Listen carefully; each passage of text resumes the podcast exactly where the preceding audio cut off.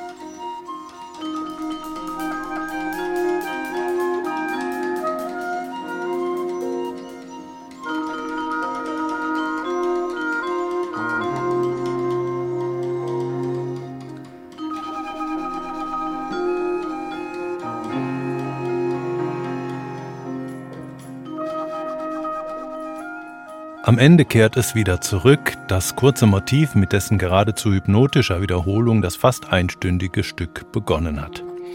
Das war das Julius Eastman Project der in Köln lebenden Flötistin Jorik Bergmann mit Eastmans Komposition Feminine aus dem Jahr 1974. Minimal Organic Music, so nannte der Zeitgenosse von John Cage und Steve Reich seine Musik, die nach dem einsamen Tod ihres Urhebers im Jahr 1990 lange Zeit in Vergessenheit geraten war. Seit die Black Lives Matter-Bewegung den afroamerikanischen Musiker und Kämpfer für eine offengelebte Homosexualität wieder entdeckt hat, erfreut sich seine Musik eines neuen Interesses. Unser Mitschnitt entstand am 29. September in der Zentralstation Darmstadt im Rahmen des Darmstädter Jazzforums. Das war der Live-Test in HR2 Kultur für heute. Danke, dass Sie dabei waren, sagt Jürgen Schwab. Thank you.